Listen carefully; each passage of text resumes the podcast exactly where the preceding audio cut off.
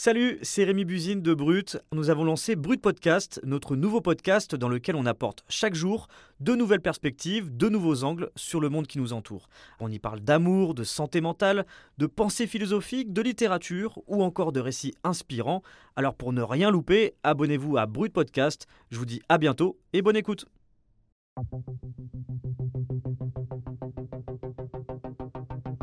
Donc euh, mon anonymat, c'est plus pour ne pas avoir des problèmes parce que j'ai signé un contrat qui me dit de ne pas divulguer le nom de la plateforme. Si des parents savent que leurs enfants peuvent avoir accès à des contenus sexuels, fraude, violence, terrorisme, drogue, ils ne vont pas prendre le risque de laisser leurs enfants aller sur ces réseaux sociaux. Maria, qu'on vient d'entendre, c'est une jeune femme d'une vingtaine d'années. Pendant un peu plus d'un an, entre 2020 et 2022, elle a été modératrice de contenu pour un célèbre réseau social comme Facebook, TikTok, Snapchat ou Instagram. Les modérateurs, on les appelle aussi les nettoyeurs sur Internet. C'est eux qui examinent les déchets des milliards de publications qu'on poste. Ils sont entre 100 et 300 000 dans le monde à éplucher les contenus problématiques qu'on signale, ceux que les algorithmes n'arrivent pas à filtrer automatiquement. Et le plus gros de la modération, c'est pas Facebook, TikTok et compagnie qui le fait directement. Ce sont des multinationales qui sont basées aux États-Unis, en France, au Luxembourg. Elles possèdent des antennes un peu partout dans le monde, et notamment dans les pays du Sud, là où la main-d'œuvre est la moins chère. Certaines de ces sociétés, dans leurs open space géants, elles affirment qu'il n'y a pas de meilleur endroit pour travailler. Sauf qu'à écouter les modérateurs comme Maria, eh bien, il y a de quoi en douter. Ils sont nombreux à être confrontés tous les jours à des vidéos euh, particulièrement violentes. D'ailleurs, je préfère vous prévenir, dans ce podcast, il y a certains passages sensibles qui peuvent être difficiles à écouter. Je suis Tariq Kaldi, je suis journaliste chez Brut, et vous écoutez Défense de filmer. Donc aujourd'hui, moi j'ai voulu euh, parler concernant la modération pour ouvrir les yeux des gens en fait. Parce que beaucoup de personnes ne savent pas ce que c'est, ce que Internet englobe, on va dire, parce qu'il y a seulement 1% qu'on voit et 99% qu'on ne voit pas. Il y avait euh, des personnes qui se faisaient tuer par balles, par euh, des couteaux, des haches. Ou même, il y a une fois où moi j'ai vu une personne manger une autre personne. Ça, c'est le métier des modérateurs. Tout ce que le grand public ne peut pas voir, tout ce que les gens ne peuvent pas voir, on les efface.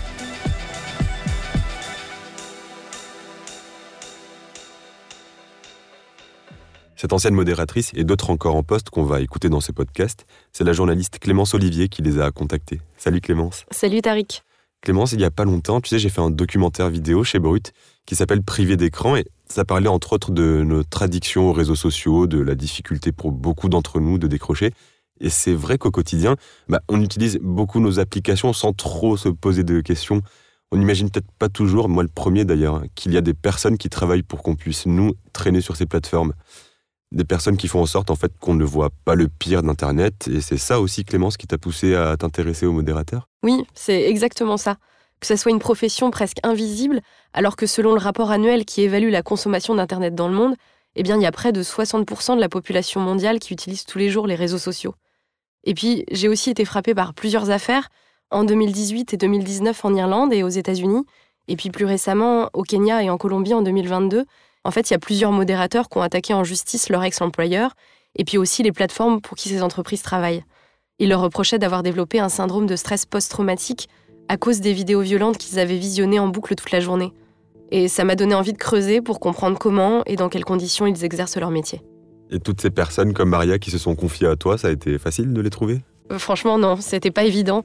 Faut savoir que les modérateurs, ils signent généralement une clause de confidentialité dans leur contrat. Et ça, ça vaut quand ils sont dans l'entreprise sous-traitante qui les emploie, mais aussi après. Donc forcément, il y a beaucoup de travailleurs que j'ai contactés qui ont d'abord eu peur de parler. Certains m'ont même dit non direct. Ils ont eu peur de poursuite. En face, euh, c'est quand même des géants du numérique, euh, comme Meta, la maison mère de Facebook, ou ByteDance, qui est l'entreprise chinoise qui gère TikTok. C'était aussi d'ailleurs le cas de Maria. C'est pour ça qu'elle a voulu rester anonyme, qu'on a modifié sa voix et changé son prénom dans cet épisode. Oui, oui, oui, t'inquiète pas, et tu seras bien avec une voix modifiée. D'accord. Quand je l'ai contactée, elle m'a dit qu'elle avait envie de raconter son expérience. Elle espère de cette façon Rendre un peu plus visible ce métier utile, comme elle le dit, est particulièrement dur aussi. À l'époque, en 2020, quand elle postule pour le job de content manager, ça c'est le terme en anglais pour modérateur, eh bien elle ne sait pas vraiment à quoi s'attendre ni pour qui elle va travailler. Ils m'ont dit, est-ce que tu utilises souvent les réseaux sociaux? J'ai dit oui. Et euh, est-ce que ça te dérange d'avoir accès à, des contenus sexuels, par exemple? J'ai dit euh, non. Et euh, ils m'ont dit, ben, est-ce que ça va te déranger de, de faire de la modération, donc euh, voir un peu les contenus qui sont par rapport à ça, parce que tu vas avoir accès très souvent à ce genre de contenu. Bon, ben, vu qu'on avait besoin d'argent, donc voilà, j'ai dit oui. Mais par contre, je ne savais pas pour quel client. Et c'était après avoir fait l'entretien, après avoir été embauché. C'est après qu'on savait ce qu'on allait faire en fait. Après, donc, Maria est formée par l'entreprise sous-traitante. Pour info, dans le monde, il y a plusieurs multinationales qui sont dans le business. Il y a une française, Téléperformance, une boîte américaine, Accenture, ou il y a encore Majorel, qui elle est basée au Luxembourg. Lors de cette formation, donc, Maria découvre sur quel réseau social elle va travailler et pendant deux semaines, elle apprend le règlement de la plateforme. Quel contenu problématique effacé et quel contenu autorisé. Euh, Par exemple, elle m'a expliqué que les publications qui faisaient la promotion du cannabis, c'était OK. Mais par contre, ceux qui mettaient en avant d'autres drogues dures, ceux-là, il fallait les effacer. On lui explique aussi quel poste remonter à sa hiérarchie ou signaler à la police. C'est le cas par exemple des vidéos d'abus sur mineurs ou des publications qui concernent les suicides. Et puis, une fois qu'elle sait tout ça, sa mission débute. Chaque jour, parfois dès 6 heures le matin, en journée ou tard le soir, elle se poste donc 8 heures devant son écran d'ordinateur et elle voit défiler les postes à analyser. Comme dans un centre d'appel, tout ce qu'elle fait est enregistré en temps réel. Et ses responsables vérifient chaque jour qu'elle ne dépasse pas le pourcentage d'erreurs autorisées. Elle, elle n'avait pas le droit à plus d'un pour cent d'erreurs.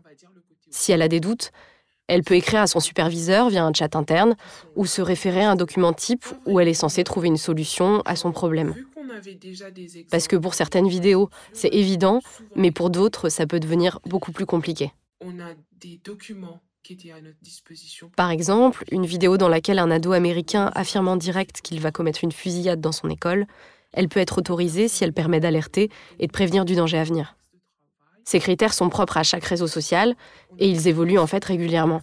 Les modérateurs sont d'ailleurs constamment informés de ces nouveaux changements. Le but en tout cas pour Maria, c'est de ne pas perdre trop de temps parce que chaque jour, elle doit remplir des objectifs.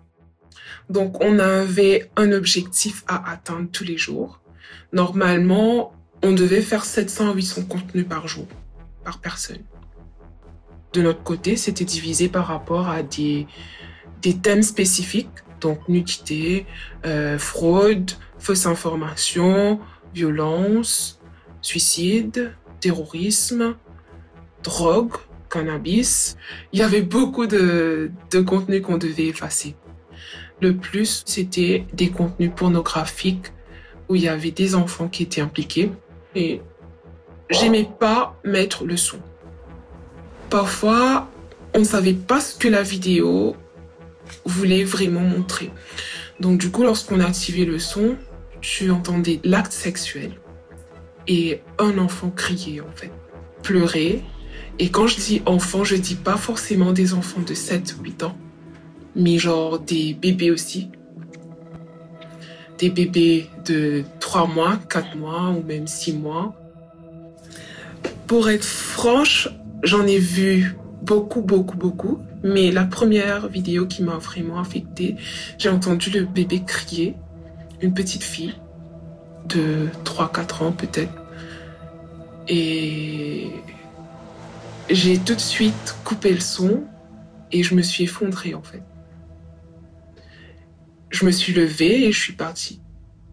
Je suis descendue juste pour prendre l'air, j'arrivais pas. Je, je, je m'étais même maintenant, j'ai pas de mots pour, pour m'exprimer, en fait. Et tu ne t'habitues pas. Même la première fois, la deuxième fois, la troisième, quatrième, et il y en a encore plein, plein de fois. Et c'est toujours quelque chose qui, qui nous affecte. Pas seulement moi, mais même mes anciens collègues. Vu que beaucoup d'entre nous, beaucoup d'agents, avaient des difficultés avec les contenus de violence, parfois on se dit que, bon, on va prendre ça pour, pour un film. Donc du coup, on arrivait à, à passer la journée, on va dire. C'est hardcore ce qu'elle raconte. Oui, complètement. Et d'ailleurs, euh, Maria, elle n'est pas la seule à m'avoir raconté tout ça. Comme beaucoup de modérateurs travaillent dans les pays où la main-d'œuvre n'est pas chère, j'ai cherché aussi des témoignages du côté de l'Asie du Sud-Est et j'ai contacté des modérateurs anglophones comme euh, Amar. Là encore, c'est pas son vrai prénom. Lui, il vit en Inde et chaque jour, il s'occupe de trier les vidéos signalées sur TikTok pour les États-Unis et le Canada. Il travaille aussi dans une entreprise sous-traitante. Il m'a raconté qu'il s'est retrouvé face à des scènes de crime, des scènes de mutilation d'animaux et d'êtres humains. Il m'a confié qu'au départ, il avait beaucoup de mal à gérer. Il n'arrivait plus à manger. C'était super dur physiquement et mentalement, et puis il a fini par s'habituer. Ce qu'ils décrivent, Maria comme Amar d'ailleurs, euh, voir en boucle euh, toutes ces vidéos, toutes ces horreurs, tous les jours en plus, pendant des mois, des années même, ça a des conséquences? Oui, après c'est dur de faire une généralité, mais ce qui est sûr, c'est qu'assister à des suicides en direct, voir des hommes se faire décapiter, des enfants se faire violer, bah forcément, ça laisse pas indemne. Maria m'a confié qu'elle y repensait parfois euh, plusieurs mois après le visionnage. Certains modérateurs euh, tombent en dépression, d'autres euh, dans la drogue, certains deviennent addicts à la pornographie, il y en a qui développent des troubles psychiques et physiques. Du coup, ça les empêche d'avoir une vie professionnelle et sociale normale. Bon, depuis 2020, les choses ont un peu bougé. Après une class action, une action de groupe en justice des modérateurs aux États-Unis, Facebook a accepté de payer 52 millions de dollars à 11 000 nettoyeurs du web. C'était un genre de compensation pour d'éventuels traumatismes, mais jamais la firme américaine a reconnu être coupable de quoi que ce soit. Par contre, ils mettent en place euh, des sessions de soutien psychologique, euh, ils proposent aussi même des salles de yoga, des salles de jeux vidéo, en fait, tout pour le bien-être des employés, c'est ce qu'ils disent. Mais ça n'empêche pas qu'encore récemment, des modérateurs ont porté plainte contre leur employeur pour dénoncer leurs conditions de travail. Pour mon enquête, fin 2022, j'ai contacté les employeurs de Maria et Amar et les plateformes pour qui ils bossent notamment. Mais quand je leur ai posé des questions précises sur le potentiel traumatique de ces emplois, ils n'ont pas voulu me répondre. Maria, par exemple, qui euh, n'est plus modératrice aujourd'hui, est-ce qu'elle, à l'époque, elle a eu un soutien de ce type? Oui, comme Amar euh, d'ailleurs, et comme la plupart des modérateurs avec qui j'ai échangé. Par exemple, chaque mois, Maria, elle avait un rendez-vous obligatoire avec un psychologue. Et il y avait aussi une session collective avec un thérapeute qui était organisée. Elle pouvait aussi écrire à une psy si elle en avait besoin, via un chat interne, mais elle m'a confié le faire rarement. Elle préférait faire une pause et discuter avec ses collègues pour évacuer. Et puis ce qu'il faut avoir en tête, c'est que le truc le plus important quand on parle de soutien psychologique, c'est pas tellement si t'es accompagné, c'est le plus souvent comment. Et comme j'ai pas pu faire le tour de tous les open space de toutes ces multinationales qui sous-traitent à des plateformes différentes, il y en a vraiment partout dans le monde, j'ai cherché quelqu'un qui travaille sur le sujet depuis plusieurs années. Nikos Myrnaios, c'est un enseignant-chercheur en sciences sociales à l'université de Toulouse 3, et il a beaucoup travaillé sur les conditions de travail des modérateurs. Selon lui, le soutien psy des modérateurs, ça peut marcher qu'à certaines conditions. Il faut que ce soutien psychologique puisse aussi, à un moment donné, rentrer en conflit avec les intérêts des donneurs d'ordre. S'il s'agit juste de conforter les gens ou de leur donner des, méthodes, entre guillemets, pour qu'ils soient plus productifs, on ne résout pas les, problèmes de traumatisme profond qui peuvent exister et que, comme vous le savez, peuvent apparaître euh, des années ou des mois après. Hein. Donc l'exposition à ce genre de choses n'est pas quelque chose qui est euh, facile à supporter et c'est pas juste un petit entretien qui va résoudre le problème.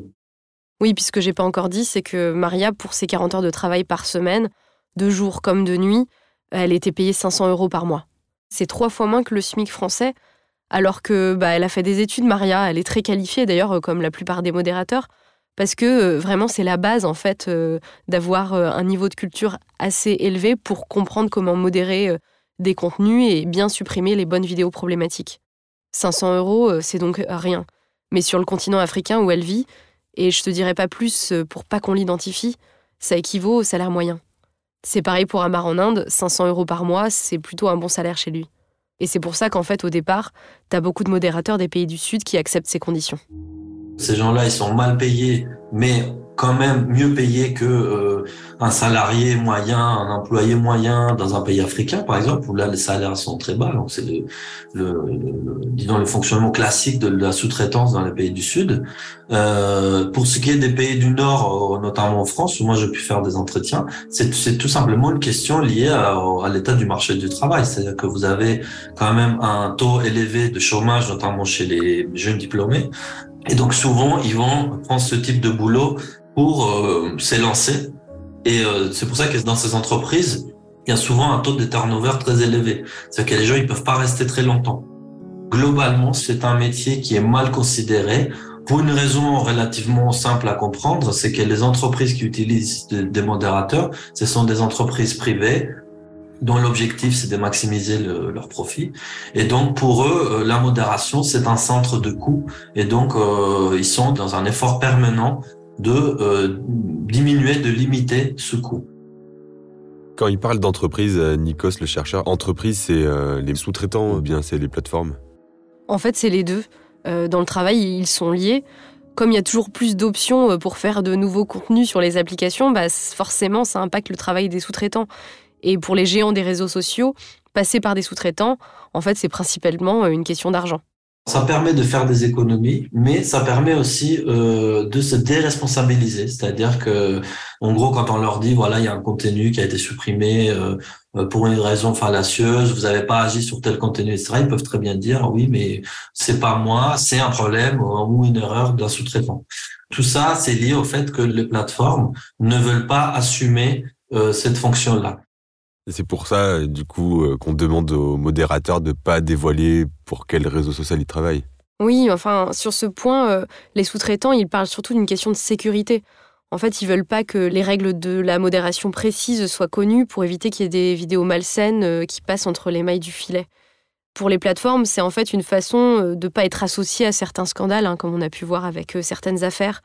En fait, pour Nikos Smirnaos, les seuls qui prennent leurs responsabilités, ce sont en fait les modérateurs eux-mêmes. Ils se sentent presque investis d'une mission d'intérêt général.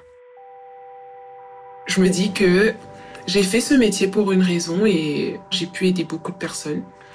À chaque fois que je vais sur Internet, je me dis, est-ce que je vais tomber sur des contenus comme ça? Et si je tombe dessus, est-ce que le nécessaire sera fait?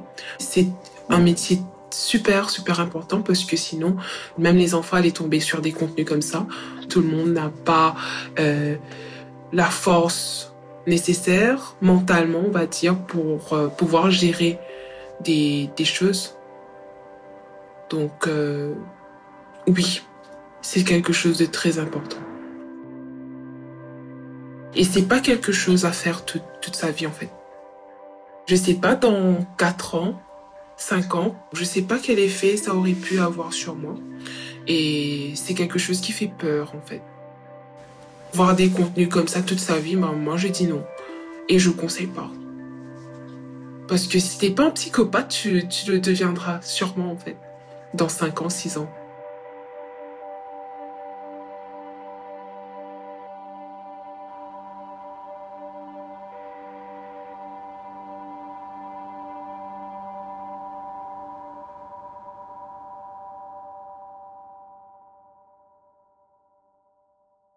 Quand tu modérateur, est-ce que c'est forcément comme Amar, comme Maria, tu es forcément confronté à des contenus hyper trash comme ça?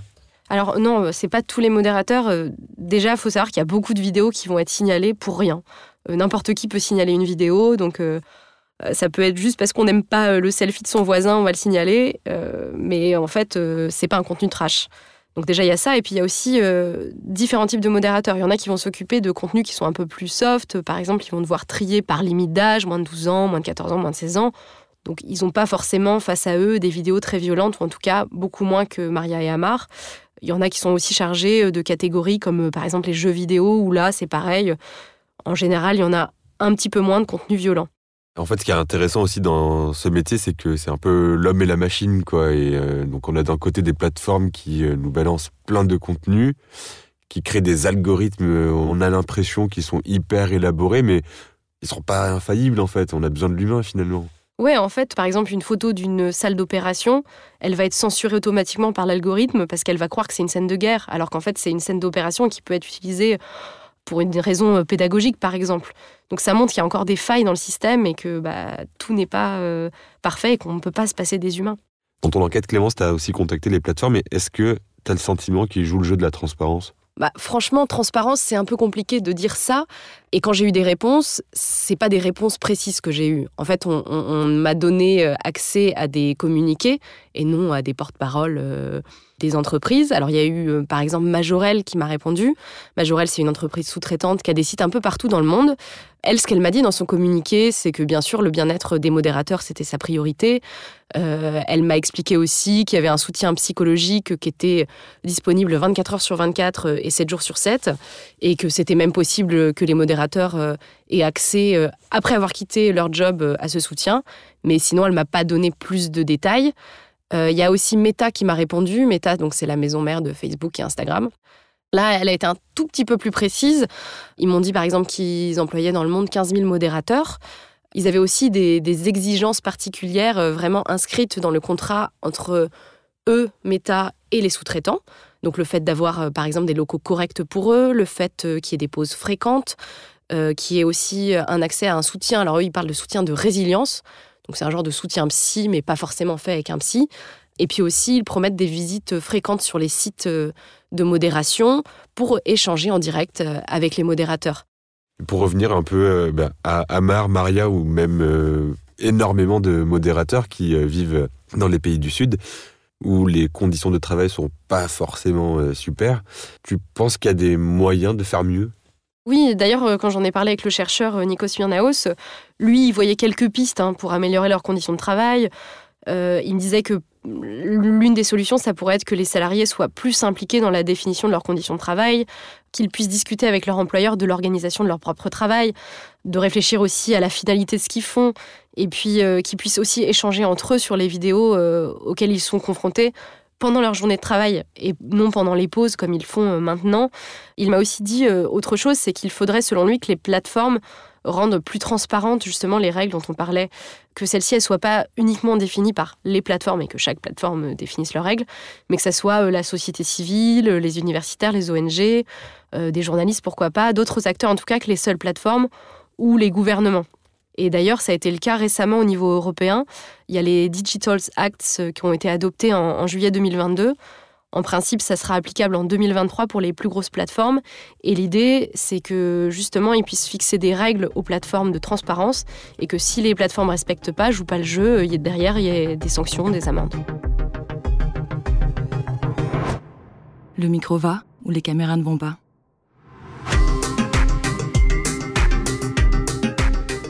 Venez d'écouter Défense de filmer, un podcast original de Brut, Paradiso Media et Spotify. Pensez à bien vous abonner sur votre application pour continuer de nous suivre et ne rater aucun de nos épisodes.